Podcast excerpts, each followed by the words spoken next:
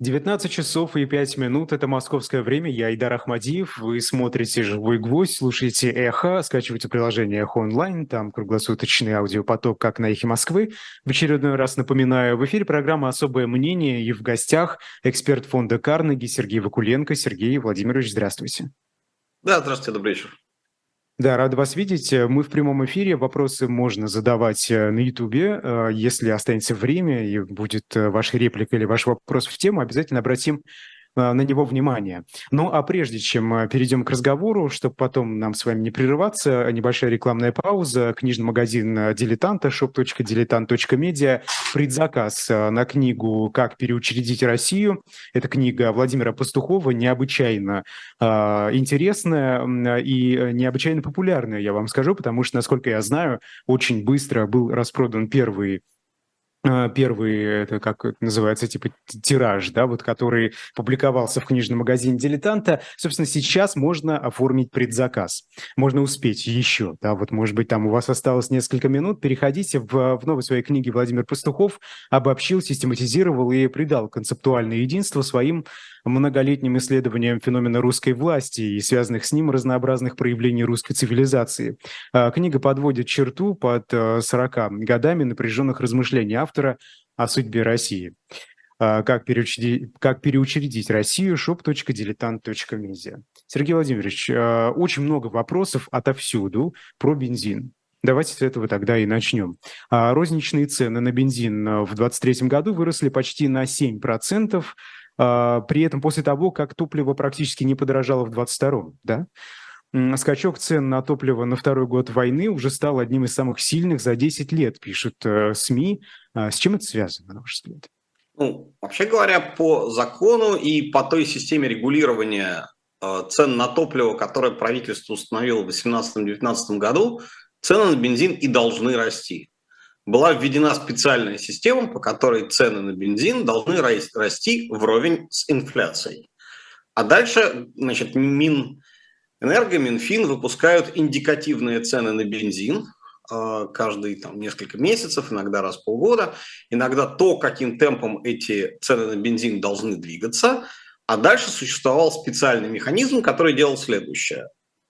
Правительство смотрело сколько денег э, компании могут выручить при экспорте тонны бензина на зарубежные рынки. А, и смотрела, какова вот э, индикативная рекомендованная цена. Ну, из экспортной цены там вычитались транспортные зарплаты, экспортные, транспортные затраты, экспортные пошлины и так далее. Помножалось на курс, одно сравнивалось с другим, и дальше делалось следующее. Если экспортный нетбэк – оказывался выше, чем э, рекомендованная индикативная цена, э, правительство доплачивало компаниям вот эти потерянные деньги. Если экспортный нетбэк оказывался ниже, чем рекомендованная цена по инфляции, то наоборот э, компании платили правительству.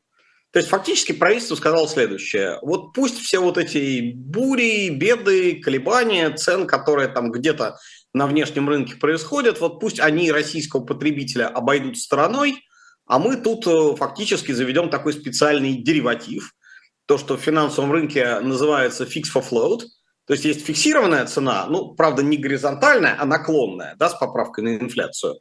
И, соответственно, в периоды, когда э, в предположении, что цена на бензин на долгом промежутке должна расти вот примерно по инфляции, и, соответственно, одно с другим э, как-то сбалансируются. Периоды, когда компании платят правительству, правительство компаниям. Поэтому для начала то, что цена на бензин э, неуклонно растет, это не баг, это фича, что называется.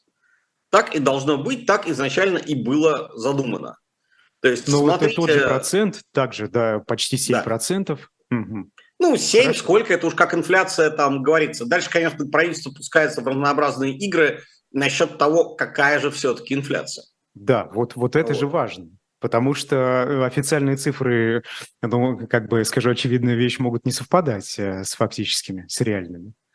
Э, да, иногда правительства играют в очень забавные цифры, в очень забавные игры для того, чтобы изображать, что инфляция не такая, какая она там на самом деле есть. Есть совсем уж анекдотичный и хрестоматийный пример, как в эту игру играло правительство Аргентины, используя индекс Бигмака, как-нибудь могу рассказать, это поучительно и забавно. Но российское правительство этих игр тоже не чуждо, были известные споры в тот момент, по-моему, он был министром экономики, а, Максим Орешкин, который сейчас советник президента, и там были споры с руководителями Росстата, которые эту инфляцию считали. Там как раз одна из задач Министерства экономики – обеспечивать низкую инфляцию при высоком экономическом росте.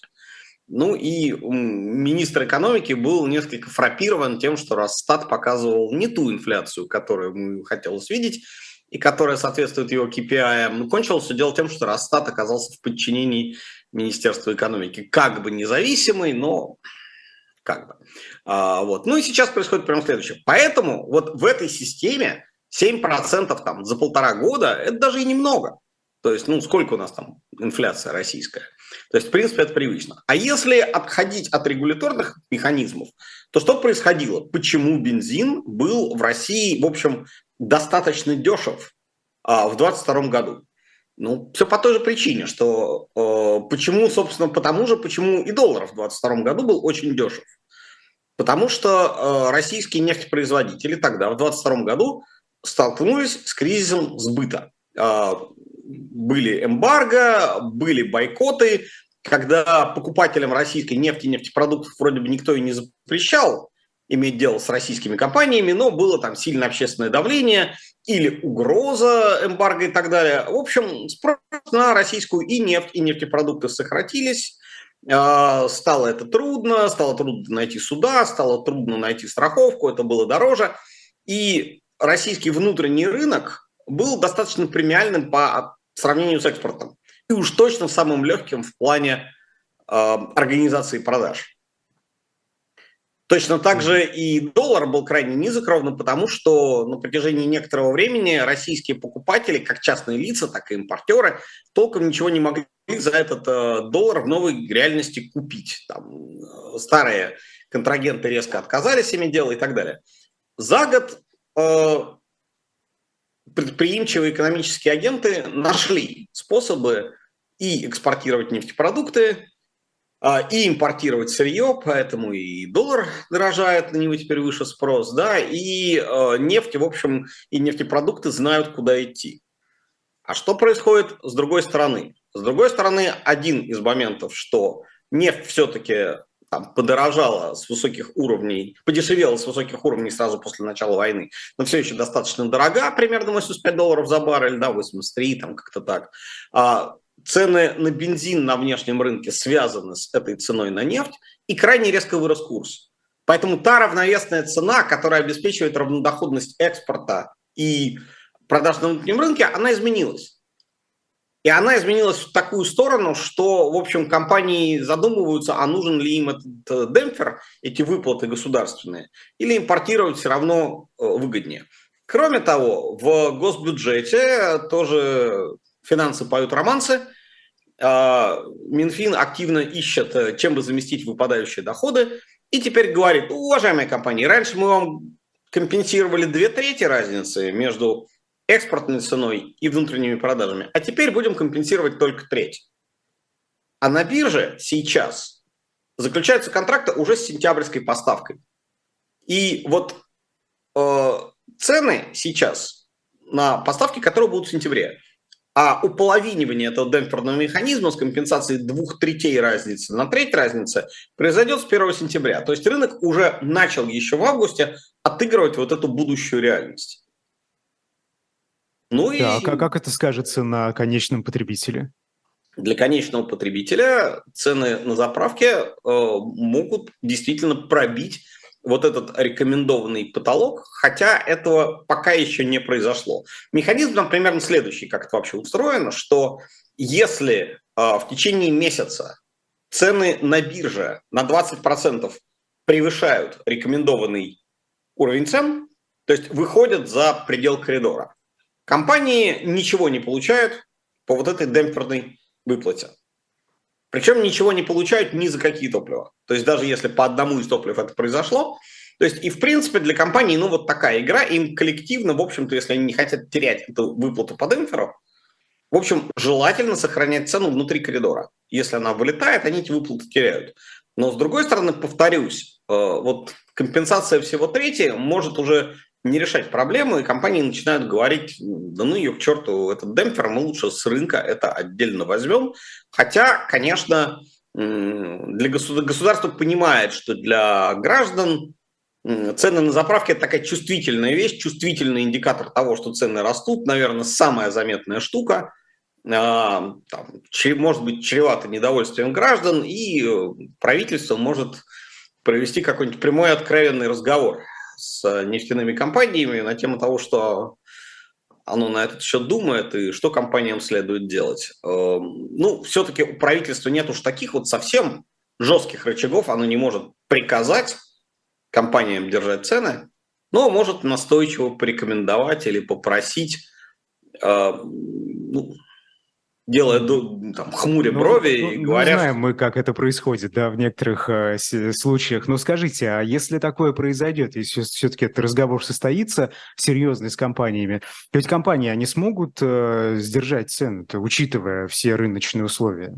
И чем это обернется для них? Ведь это я так понимаю, не совсем просто. Ну, обернется это для них некоторыми убытками, потому что налоги с компаний взимают с учетом цен внешних. Да? Э, для нефтяных компаний вообще это ключевым элементом себестоимости являются э, налоги на добычу нефти. То есть в себестоимости нефти очень большая доля – это налог на добычу полезных ископаемых, которая вычисляется по экспортной цене. Вот при вычислении ага. этого налога никто не берет во внимание, почем вы там продавали бензин из этой нефти, сделанный на внутреннем рынке. Собственно, Поэтому... крайними в этой ситуации остаются эти компании, которые... Да-да-да, в убыток им работать проиграют. не очень интересно, соответственно, они там ну, начинают думать, что им сделать. А, более прямой момент примерно следующий. А, на собственных заправках компании все-таки склонны оставлять продукт, но уж точно они не очень хотят продавать нефтепродукты с убытком а, независимым сетям а, заправочных станций. Это приведет к дефициту? Это приводит к некоторому дефициту, и в зависимости от того, какова пропорция в регионе а, брендированных заправок компаний-менеджеров и независимых, там, тяжесть вот этого дефицита существеннее или меньше. А у независимых а, нет каких-то альтернативных путей, кроме как закупать у крупных компаний? Они могут либо закупать его на бирже, ну, на самом деле, обычно крупные поставщики закупают э, топливо на бирже, и у них а уже потом преподают продавцам поменьше, да. Или же они могут напрямую закупать у компании с ориентировкой на биржевые цены. Если эти самые биржевые цены для компаний убыточные, они простают, перестают продавать как дистрибьюторам, так и мелким компаниям. После этого приходит Федеральная антимонопольная служба и тоже начинает выдавать предписания на предмет того, сколько какого продукта должно быть продано на бирже. Угу. А вот эта самая пропорция, о которой вы говорите, независимых э, э, автозаправок, да, компаний, Э, которые реализуют бензин в регионах и крупных, а, а вот где, в каких, какие регионы проблемные в этой ситуации? Я вам не скажу точно, я не особенный специалист по розничной торговле нефтепродуктами. Ну, например, условно, в Москве, Петербурге, в крупных центрах заправки в основном брендированные. Mm. Вокруг НПЗ, ну, скажем, в Бомской области или в Поволжье, заправки в основном брендированные. А вот в южных регионах страны э, часто там независимые поставщики. Ну, это связано с особенностями ведения бизнеса в тех или иных регионах, там, с маржинальностью станций и так далее. Но, в принципе, чем дальше от крупных, более богатых центров, тем доля независимых выше, доля брендированных станций меньше. Собственно, а, значит ли это, что в таких регионах, где брендированных станций достаточно мало, они не так доступны да, а, всему населению, а, там возникнет дефицит? Вот каких уровней он может достичь? Вас просто спрашивают здесь вот в тему. Да? Если э, отпустить эту ситуацию, то, собственно, насколько цены могут э, повыситься, взлететь, если это как-то вот не контролировать и какие-то решения не будет принимать государство? Я, там, грубо говоря, не поручусь за этот ответ. Мой ответ будет сейчас сугубо такой, что называется, спекулятивный, потолочный. может еще процентов на 5-10 залететь, там на несколько рублей. Перед тем, как государство начнет сильнее кручивать руки нефтяным компаниям или решить, что у него сейчас есть более насущные проблемы, чем контролировать цены. То есть, в принципе, конечно, заметный. Но, опять же, если сравнить с инфляцией по всем остальным продуктам, то инфляция по нефтепродуктам сильно запаздывает. Ну, а общая инфляция в экономике, она весьма высока. А что вы хотите? Э, в любой воюющей стране инфляция растет. Всегда. Потому что существенная часть рабочей силы больше не производят товары, за которые там расплачиваются реальными деньгами, больше не производят товары, которые создают либо блага для людей, либо новые товары. Э, эти люди либо копают окопы, либо стреляют, либо производят снаряды. То есть, соответственно, у вас в экономике товаров и услуг стало меньше, а денег стало больше. Тех самых, которые государство платит в виде гробовых, а, выплат контрактов, которые, контрактникам, которые на фронте там, и так далее. А вот везде и всегда во время любой войны растет инфляция. Это непреложный вас... закон. А, пишут из Башкирии, спрашивают. В Башкирии за лето Башнефть 11 раз поднимала цены на бензин, последний раз сегодня. А интересно ваше мнение, сколько еще такого терпеть? Думаю, что некоторое время. Ну, если не пойдет действительно какой-то совсем жесткий окрик с Кремля, ну, по всей видимости, до вот этого единого дня голосования, да, там, как минимум, губернаторских выборов и так далее, правительство, видимо, будет более склонно задабривать население, нежели после него. То есть могут на время как-то стабилизировать? Да, ну, есть еще несколько эффектов. Э, летом бывают некоторые перебои с поставками бензина из-за ремонтов НПЗ. Mm-hmm. Каждый год нефтеперерабатывающие заводы на несколько недель встают на ремонт.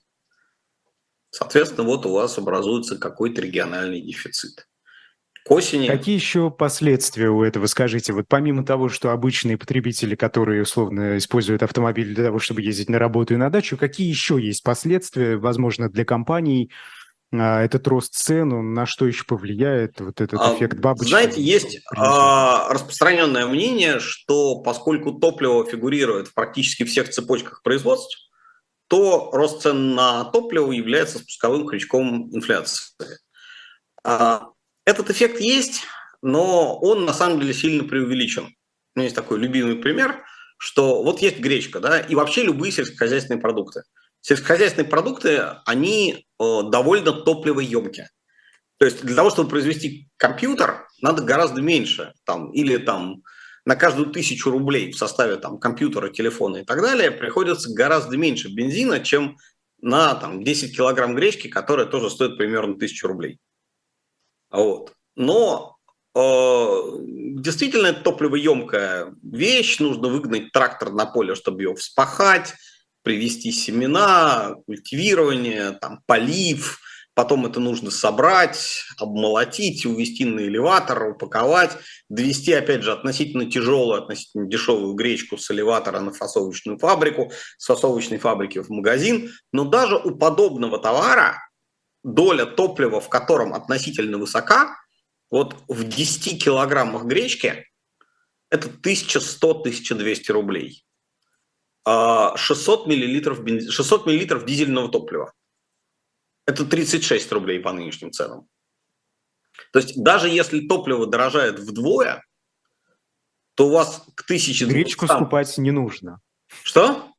Даже если топливо подорожает, гречку скупать... Ну, если топливо нужно. дорожает вдвое, да, то у вас там 1200 рублей, к ним прибавляется 36 рублей себестоимости.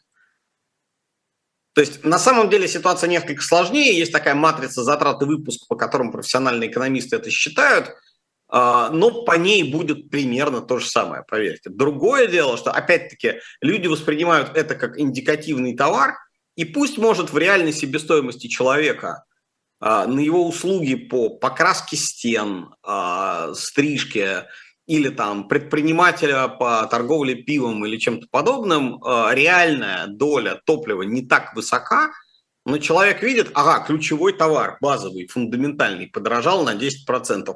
Ну, значит, и мне надо. Что тут считать-то? Ну, как бы, вон, понятно, так сказать. Мейн товар на любой цели любой нефтеколонки написано, да, огненными mm. буквами. Поднимаю я. То есть, ну, психологически может влиять. Но это временный эффект, как ну, правило. в принципе, да. Mm. Хорошо. Ну, понимаете, опять а... же, инфляция такая штука, она очень сильно заложена в ожиданиях. И ну да. Если да. все считают, что там завтра доллар, например, подорожает, никто не несет доллар сегодня в обменник продавать, и все идут его покупать. До той поры, пока люди не считают, что цены на там, доллар, который можно подавать, проходят, зашкалили, и нужно фиксировать прибыль. И центробанки, кстати, ровно тем и занимаются, что работают с ожиданиями людей, поднимая или опуская учетную ставку.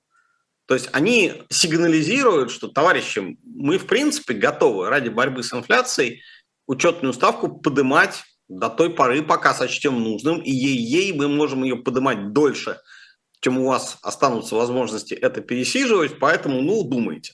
И вот выходят председатели там, Центробанка европейского, российского, там, а, американской федеральной резервной системы и произносят жесткие слова по поводу того, что если вы, например, сейчас думаете позанимать каких-нибудь других денег, чтобы, скажем, скупить доллары, ну, к штатам это не относится, да, то имейте в виду, что мы поднимем ставку настолько, что вам будет очень дорого обслуживать вот этот вот кредит, взятый вами там на скупку валюты. Имейте это в виду, задумайтесь, хотите ли вы это делать.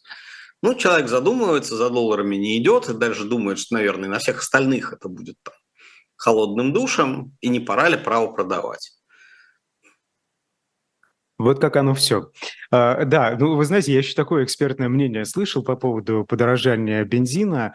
А, некоторые считают, что это связано с вымыванием топлива с внутреннего, внутреннего рынка вследствие того, что Россия наладила вывоз э, нефтепродуктов по а, серым схемам, там, с использованием теневого флота и так далее. Вот тут есть корреляция какая-то? А, ну, я говорил, да, что топливо было дешево на внутреннем рынке год назад, ровно потому, что у российских компаний были проблемы с продажей топлива на экспорт. Сейчас таких проблем нет. Но с конкретным бензином ситуация такова, что Россия практически никогда особенно бензин не экспортировала, очень малая доля производства. И сейчас, в общем, тоже экспортирует крайне мало. Основной российский экспортный нефтепродукт – это дизельное топливо. Вот его активно продают. Но это опять же связано с тем, что на основном российском экспортном рынке, традиционном европейском, бензина всегда было в достале, а дистопливо было в дефиците. Соответственно, был такой вот симбиоз. И российская нефтепереработка, которая модернизировалась последние 15 лет, строилась именно в расчете на увеличение выпуска экспортного дизеля. То есть не то, чтобы сейчас вот бензин гонят за рубеж – но mm-hmm. что могут делать, да, если вот эта ситуация с, э, с дисбалансом в налогообложении добычи нефти, НДПИ и цен, по которым заставляют продавать нефтепродукты внутри страны, сохраняется, нефтекомпании говорят, а знаете, для нас это уже в убыток, и мы просто уменьшим переработку нефти, и, соответственно, пропорционально снизим выпуск всего, и дистоплива, и бензина нефть экспортировать выгоднее, извините. Вот рыночные сигналы таковы, что страна нам, голосуя рублем, говорит, нефтяная компания, экспортируй, а не продавай внутри. А, вот по поводу экспорта российской нефти, в последние недели она стоит стабильно больше 60 долларов за баррель. Собственно, а, после этого, да, это ценовой потолок, который был установлен западными странами. После этого, согласно условиям ценового потолка, а эти самые страны должны прекратить всякое участие в сделках с сырьем из России, а, но никакого обвала в российском экспорте пока не происходит. Э, что вот чего ждать? Как это вообще возможно? Вот это, это ценовой э, потолок э, пробит, как это произошло, последствия и так далее. Да, ценовой потолок в реальности никогда особенно и не опускался, никогда толком, в общем, и не работал. Что произошло? Да? Значит, основные Пропоненты а, ценового потолка – это США, страны Западной Европы. А, ценовой потолок был введен сначала на нефть 5 декабря, одновременно с тем, как Европа а, ввела эмбарго на закупки российской нефти, а для всех остальных было сказано, что они, конечно, могут покупать нефть по какой угодно цене российской, но а, европейским банкам и американским, и британским, европейским судовладельцам, европейским страховым, страховым компаниям можно обслуживать только те продажи нефти, при которых цена, нефть, уходящая из а, российских портов, стоит меньше 60 бар, долларов за баррель при отгрузке из порта. При этом она может приходить там, в Индию или в Китай по ценам там, более высоким. А, ну и 5 февраля этого года аналогичный режим был введен там, для нефтепродуктов. Но дальше был очень большой спор по поводу того, во-первых, по какой цене все-таки нефтепродукты и нефть уходят из российских портов. В реальности сейчас продаж в порту, в Приморске, в Новороссийске практически нет. Практически вся российская нефть продается не на базисе ФОБ, не на базисе порта отгрузки, а на базисе а, порта получения. То есть за нее расплачиваются в Индии или в Китае. Это первый момент. Да, а цена... Как Подождите, бы... не, непонятно. А как туда нефть попадает? Собственно, я просто не понимаю, как это устроено. Можете рассказать? Вот из России нефть вывезли. Дальше что с ней происходит? Кто вывез? Российская, нефть, российская нефтяная компания продала нефть кому-то в один из механизмов. Да, российская нефтяная компания зафрахтовала танкер. Чей-то, а, собственно, иностранный какой-то там. Иностранный да. или российский, или какой-то. И все еще являясь хозяевой, хозяйкой нефти, а, нефть плывет на этом танкере, все еще принадлежа российской компании, доплыв до порта назначения, там российская компания продает Reliance Industry, индийскому нефтерабочику. Это один механизм. Второй механизм – трейдер покупает нефть на приемном фланце танкера в порту Приморск или в порту Усть-Луга или в порту Казьмино. После этого нефть уже принадлежит этому трейдеру, и он ее везет там, в Индию или в Китай и продает там. Дальше, э, как бы, эта система, она должна сходиться. Да? О чем покупают в Китае и в Индии российские а дисконты сейчас примерно 5-7% от средней цены покупки всей остальной нефти. Соответственно, если э, индийский или китайский нефтепереработчик покупает нефть по 83-85 долларов за баррель, то российскую нефть он купит на 3-5 долларов дешевле. Это 80. Дальше мы знаем, сколько стоит фрахт. Точнее, в нормальной ситуации знали, сколько стоит фрахт. Это 10-12 долларов за баррель.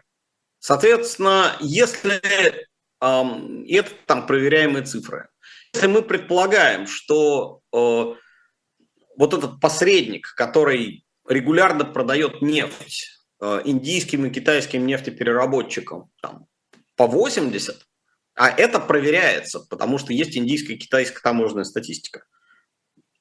Мы понимаем, что есть живой и ликвидный рынок фрахта на эти маршруты, где там цена там 10-12, то разумная цена отгрузки в Приморске или в Новороссийске 70.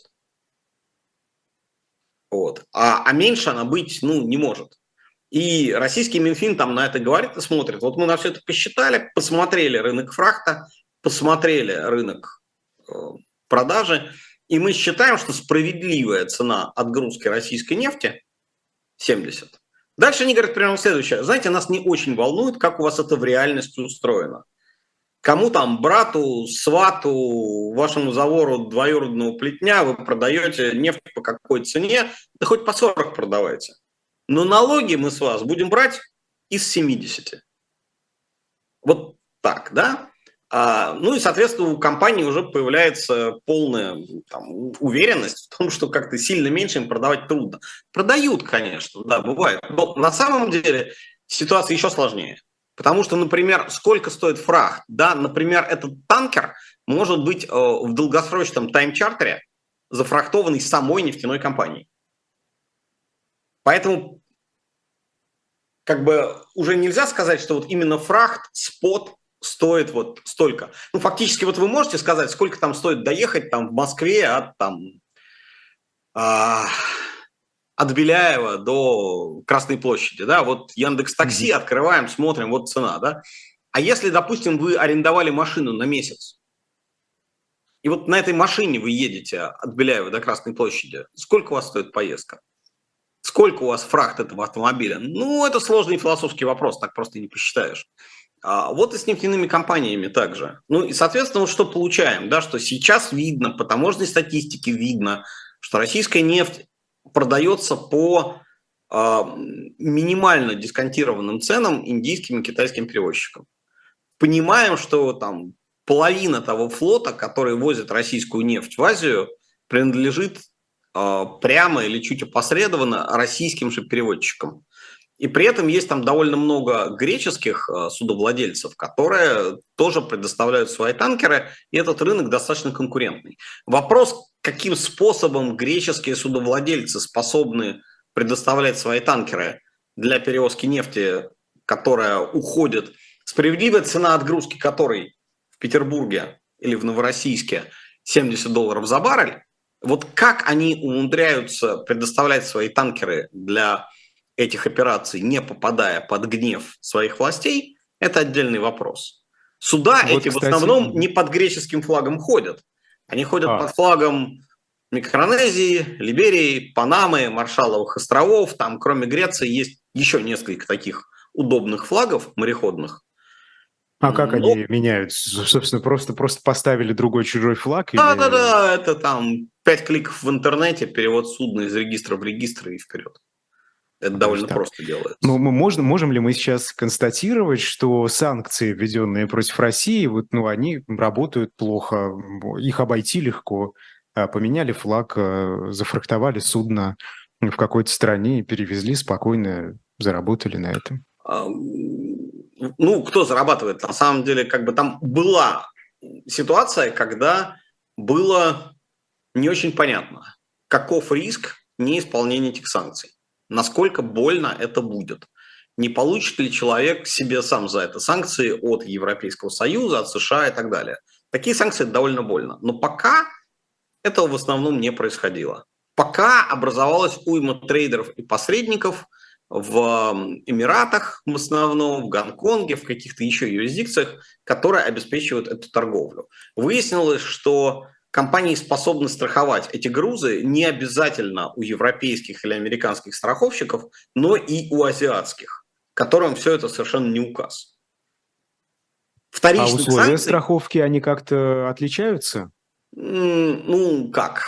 Пока страховка не понадобилась, а пока она не надобилась, никто не знает, как она отличается. Азиатским страховщикам а, европейские или американские санкции не указ никакого наказания не предписано там за то, что они выписывают страховку э, за отгрузку выше 60 долларов с баррель. Если платят долларами, то тогда банк, по идее, проводящий платеж, должен спросить, а это платеж за что? Это платеж за страховку? А по какой цене эта нефть пойдет? А нет, это выше 60 долларов за баррель, я вам этот платеж в долларах не проведу. А платеж в дирхамах, пожалуйста, никакой проблемы. И... Но ведь, э, подождите, но это для, для них никакой проблемы, а для России эта проблема есть? Куда потом эти дирхамы, рупии, куда их девать? Ну, как вот их э, переводить? Дирхамы и рупии – это две большие разницы. так. Дирхамы – валюта вполне конвертируемая, и их вполне есть куда девать. А, то есть там проблемы нет, можно перевести? Там проблемы нет. А mm-hmm. вот с рупиями проблемы действительно есть, хотя вот те суммы вот зависших рупий многих, на многие миллиарды долларов, они от некоторый вопрос, да, потому что, например, звучала цифра, что вот зависло 39 миллиардов рупий. А, цифра хорошая, но а, зависло рупий на 39 миллиардов долларов. Вот всего нефти и нефтепродуктов в Индию ну, с начала войны было продано на 65 миллиардов долларов. То есть якобы зависло две трети суммы, но это крайне странно, да, то есть люди не дураки все-таки. И ну, если такие проблемы с дальнейшим использованием этих рупий или чего-то еще возникают, это начинает ощущаться примерно там, через месяц-другой. Ну, то есть 2-3 месяца люди, наверное, могут поторговать в надежде, что ну, рассосется, найдем какие-то способы, что-то придумаем. Но после трех месяцев люди, в общем, понимают, что как-то не придумывается, наверное, от рупий надо куда-то уходить. Причем из вот этих 62 миллиардов э, очень большая доля – это торговля вообще 23 года. То есть предполагать, что несмотря на уже зависшие огромные суммы в рупиях, люди продолжали в рупиях же торговать, ну, мне это трудно представить, так скажем. Это очень не похоже на коммерческое поведение тех людей, ну, которые... Это странно, да. Но, может, выхода не было? Э, выход Вариант был, он появился, ну, то есть, как бы известно, что еще в конце прошлого года начали торговать за юани. Вот. А юань... Где деньги, да? Где Что? деньги, Зи? Где деньги Зина?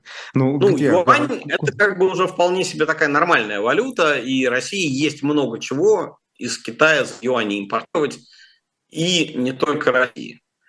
То есть, в принципе, это по идее может вести к тому, что юань станет валютой международных расчетов, э, не только с китайскими контрагентами, но с какими-то еще.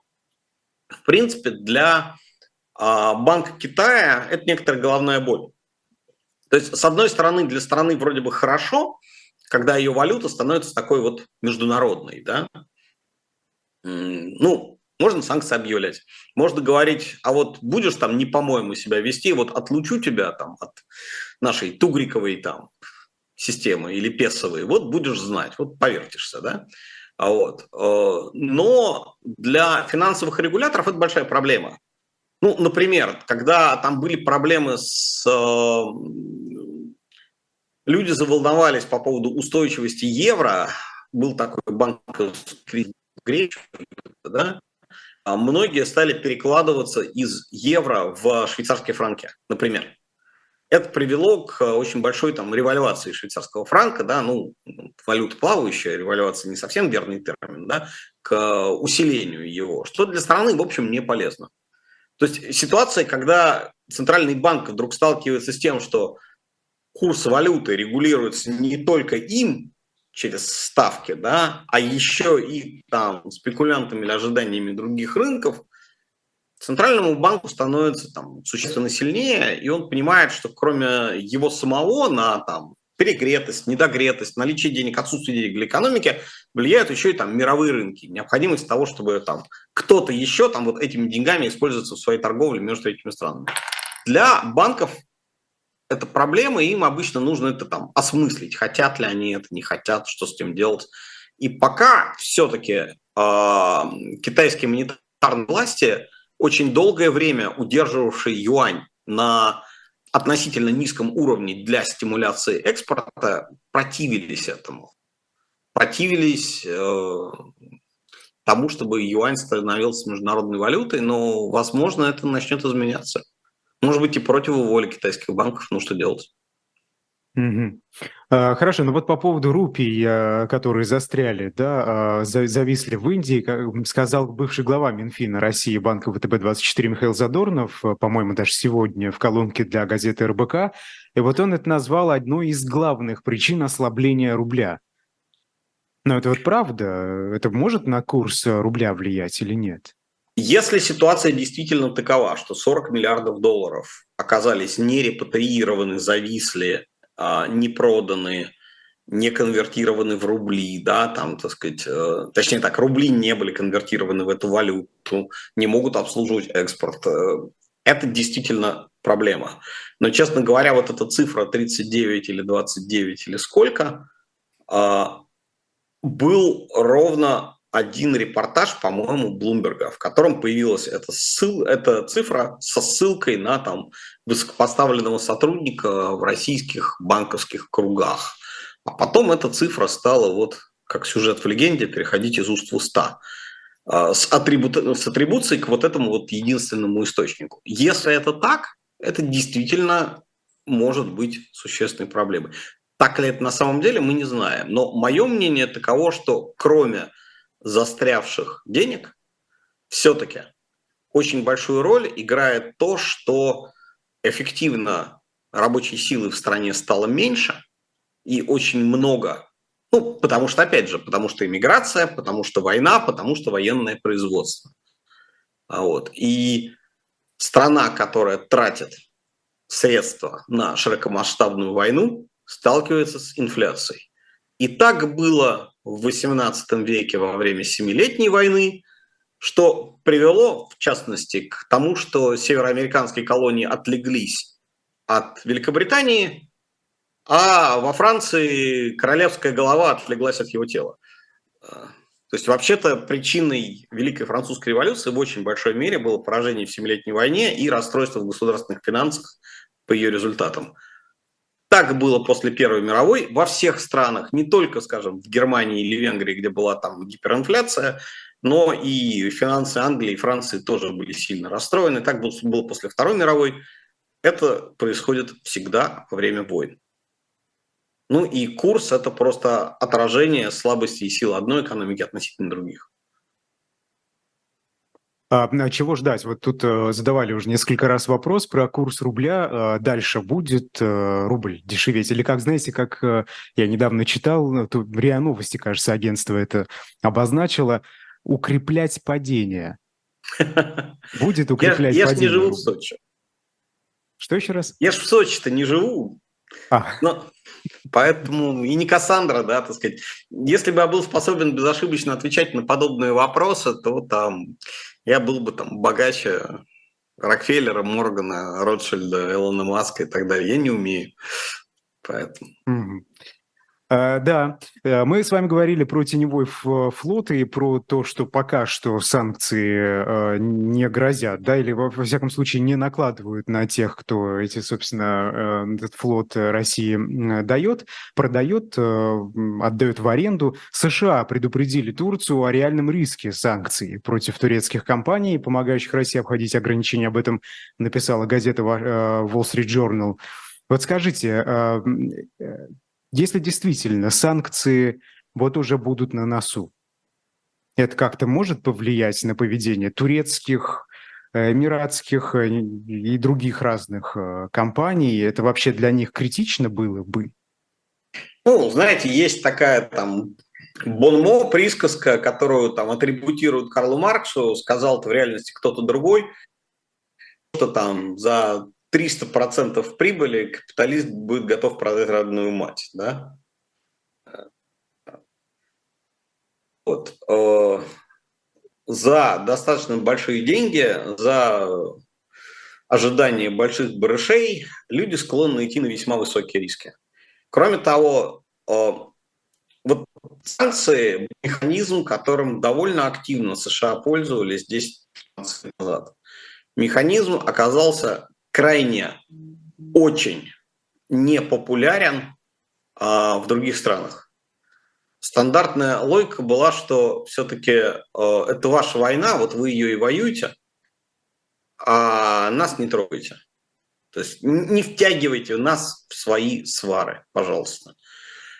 И у США есть ограниченное количество э, политического капитала, гудвилла, то, что называется, доброй воли, а, способности там, заставлять другие страны делать то, что им хочется.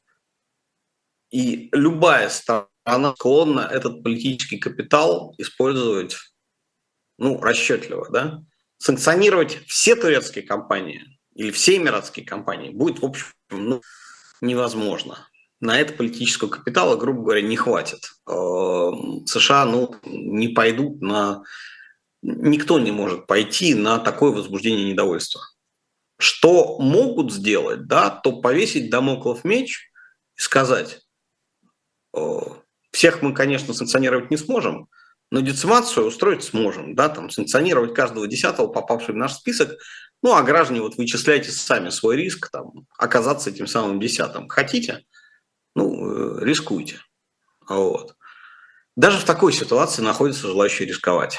То есть, несмотря на очень жесткий режим санкций, для торговли с Ираном, торговля с Ираном не останавливалась. Или для торговли с Венесуэлой. Да. Угу, вот. Тоже как пример. Это означает там некое увеличение традиционных издержек. Да, ну и, видимо, поговорим. нужны будут ситуации, когда США действительно будут принимать там офис контроля за финансовыми активами, решит, что да, хорошо, нашли жертву, и вот этой жертве сейчас прям покажем, что и как. Да, Э, давайте поговорим про поставки газа. Вот тут, э, по, э, как в докладе форума стран-экспортеров газа отмечается, поставки, собственно, этого сырья из России в страны Евросоюза в июле этого года стали максимальными с августа прошлого года, а, достигнув с начала года доли в 16% в общем объеме европейского импорта. Это как? Вот вроде бы тут санкции, разрыв отношений с Западом, да, а тут, видите ли, аж 16%. Это как получается? А, получается следующим образом. На самом деле, вот как раз примерно в августе прошлого года импорт российского газа более-менее вот и, и лег на какую-то полку. Да? Если мы вспомним всю хронологию, а, поставки по Северному потоку остановились вот примерно год назад.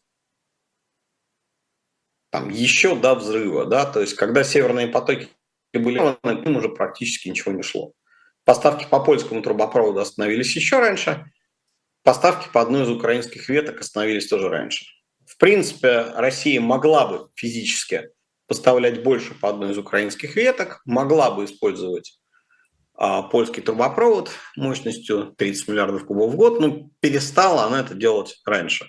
Соответственно, примерно с начала 2022 года к осени 2022 года а, объемы прокачки сократились там, примерно в 6 раз. И такими и оставались. Соответственно, что сейчас происходит? Через Украину идут очень ровные объемы, небольшой рост был через турецкий поток. А доля роста в европейском импорте произошла из-за снижения знаменателя, а не из увеличения числителя. Поскольку э, погоды в Европе стояли умеренные, было не слишком жарко, достаточно дождливо, гидроэлектростанции работали хорошо, а, и газовые хранилища были практически заполнены, а, Европа резко сократила импорт СПГ. Соответственно, общий объем закупок газа европейский уменьшился, знаменатель.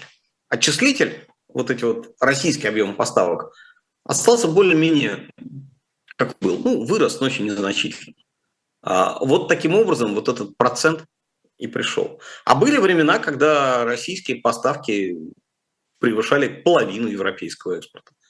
А да. так, что в Европе есть какие-то страны, которые продолжают закупать российский газ, Венгрия, Австрия, Италия, это не секрет, это продолжается, всегда было. А, это, это о чем говорит? О том, что эти страны не могут избавиться от российского газа, но у них нет альтернативы просто? достаточный, а, либо ну, вот, э, дешево наплевали на какие-то ограничения, ну и продолжают, что им... Да, примерно так. Ну, то есть, ну, что значит не могут? То есть, наверное, как-то э, чисто теоретически могли бы приложить усилия, чтобы что-то с этим сделать. Но многократно говорили, что и не собираются. Россия сколько на этом зарабатывает? Ну, просто потому что э, мы видим, да, новости, вот я еженедельно вижу, там Украина внесла очередную международную компанию в э, список международных э, спонсоров войны, по-моему, это так у них называется, потому что компания продолжает работать в России, платить налоги и так далее.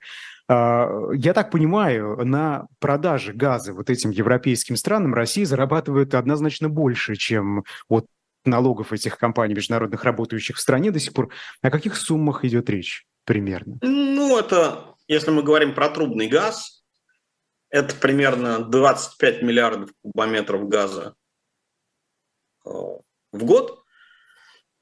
Соответственно, это, ну, будем считать, допустим, 300 долларов за тысячу кубов, да, Соответственно, это 300, миллион, 300 миллионов долларов за а, миллиард газа и на 30, 10 миллиардов в год. Это много или мало? Ну, 10 миллиардов в год, э, соответственно, там, а, там, это выручка, да, экспортная пошлина 30%, 3 миллиарда НДПИ, ну, еще там примерно столько. То есть бюджет от этого получает 4-5 миллиардов долларов. Ну, не так много. Ну, материально. Угу. Украина, кстати, тоже получает в виде тарифа за прокачку. Кстати, да. Да, до сих пор. Да. А, хорошо, но у нас осталось э, пять минут ровно, поэтому давайте поговорим про вашу замечательную статью, которая вышла в августе на сайте э, фонда Карнеги. Называется она «Терминальная война. Что будет, если Украина атакует российские нефтяные порты?» Спасибо это за добрые слова. Давайте. Да, это интересно, это очень интересно. Вот для тех, кто не читал, давайте как-то вот попытаемся, да, конспектировать, так скажем, э, что, что действительно будет. Мы, мы же видим, что а, украинские беспилотные катера, они атакуют а, российские танкеры, и часто там какие-то новости из Новороссийска прилетали по этому поводу. Может ли быть что-то посерьезнее? Если это будет, то к каким последствиям приведет для России? Ну, таких новостей было две. Да? Там примерно в одну ночь а, атаковали два судна. Одно а, непосредственно Фортуна российское, а второе на подходе к а, Керчи-Николинскому каналу, да, на подходе к Керченской протоке. То есть показали, что это возможность. Это так, proof of а, доказательство возможности. Чисто теоретический расчет Украины на то, что, э, опять же, подвешен домоклов меч, страховщики, судовладельцы решат, что они не хотят с этим связываться, не хотят подставлять свои танкеры под это и просто перестанут предоставлять суда для использования в этой акватории. Ну и было объявление, что считайте любое свое судно небезопасным в этой части моря. А, угроза. Большой вопрос, сколько у Украины этих морских дронов, сколько танкеров реально Украина способна потопить, э, существуют ли какие-нибудь средства борьбы с такими дронами, это все неизвестность. Э, пока сухой остаток состоит в том, что действительно э, поставки из Новороссийска снижаются. Другое дело, что они начали заметно снижаться еще до этого. Россия начала снижать экспорт нефти в рамках своей договоренности с ОПЕК+. И в основном уходил экспорт нефти именно с черноморского направления, оставаясь на Услужском и Приморском из Балтики. И, в принципе, те объемы, которые до атаки оставались в Новороссийске, это 250, 300, 350 тысяч баррелей в день. А, эти объемы вполне мощностью трубопроводов внутрироссийских можно, позволяют перевести на северное направление, на Балтийское. Ну, придется обходить. Это же а, далековато. Судан, да, но, грубо говоря, передиспетчеризировать э, вот по трубопроводной системе, чтобы эта нефть шла в Балтику, а не в Черное море, вот в этом проблем никаких нет. Для кораблей действительно это там, так сказать, пара тысяч миль лишнего прохода, оплыва Европы. Это, несомненно, проблема, несомненно, затрат. Это так, да. Вторая сложность для России – это поставки нефтепродуктов. Вот как раз вот этот экспорт нефтепродуктов, когда была мысль, что, черт, Европа перестает российские нефтепродукты покупать, куда же их девать, Россия довольно быстро нашла себе новый рынок сбыта. Это страны Средиземноморья Южного побережья. Северной Африки, Египет, Марокко, Алжир и так далее. Из Балтики это возить, конечно, будет сложнее. Еще один возможный пострадавший – это страна Болгария, для которой было сделано специальное исключение а, из, России, из европейского режима эмбарго, и Болгарии было позволено покупать российскую нефть для своего нефтеперерабатывающего завода в Бургасе. А, и есть еще одна очень большая неизвестность – это страна Казахстан. А, в Новороссийске есть два терминала. Один терминал Шусхарис, который является окончанием российской системы транснефти. И есть другая труба, никак не связанная с транснефтью, это Каспийский трубопроводный консорциум, которая подходит к терминалу Южная Озереевка. И там танкеры получают нефть с трех месторождений гигантов Казахстана, и 80% казахского нефтяного экспорта уходит через этот терминал, а операторами там, там есть доли у казахской национальной нефтяной компании, а есть доли в основном Chevron, Exxon, Shell, Total, крупные международные гранды. И в принципе, если там действительно начнутся какие-то огромные проблемы, то проблемы-то будут скорее у Казахстана, чем у России. Но... При этом этот терминал, насколько я понимаю, он даже более э, доступен, да, если так это можно сказать, для беспилотников морских. Да, устроено это следующим образом. В терминале там такие традиционные причалы, к которым швартуются суда. А вот этот терминал, он более современный, это буй, который вынесен в море на несколько миль, и к этому бую к нему подходит подводный трубопровод, и к нему швартуются танкеры, которые берут с него а, нефть. Действительно, он более уязвим, там его легче поразить, но а, такая ситуация в мире уже была а, примерно 35 лет назад, 40 лет назад в Персидском заливе во время Ирано-Иракской войны. Там был целый четырехлетний эпизод. Танкерная война, несколько десятков судов пострадало, включая, кстати, несколько американских военных судов, но танкеры шли. Э, торговля не остановилась, э, поэтому, в общем, скорее становится и сейчас. Да, ну, будем наблюдать. Спасибо большое. Сегодня в гостях особого мнения был эксперт фонда Карнеги Сергей Вакуленко, я Айдар Ахмадиев. А, после нас э, небольшой час перерыва. Можете перейти на Эхо онлайн в приложение, там точно что-то будет, там никогда поток не останавливается. Ну, а в 9 часов по московскому времени программа традиционная в этот день «Статус» Екатерина Шульман и Максим Курников. Поэтому э, не переключайтесь и проводите вечер вместе с нами. Спасибо большое, Сергей. Спасибо, Айдар. До свидания.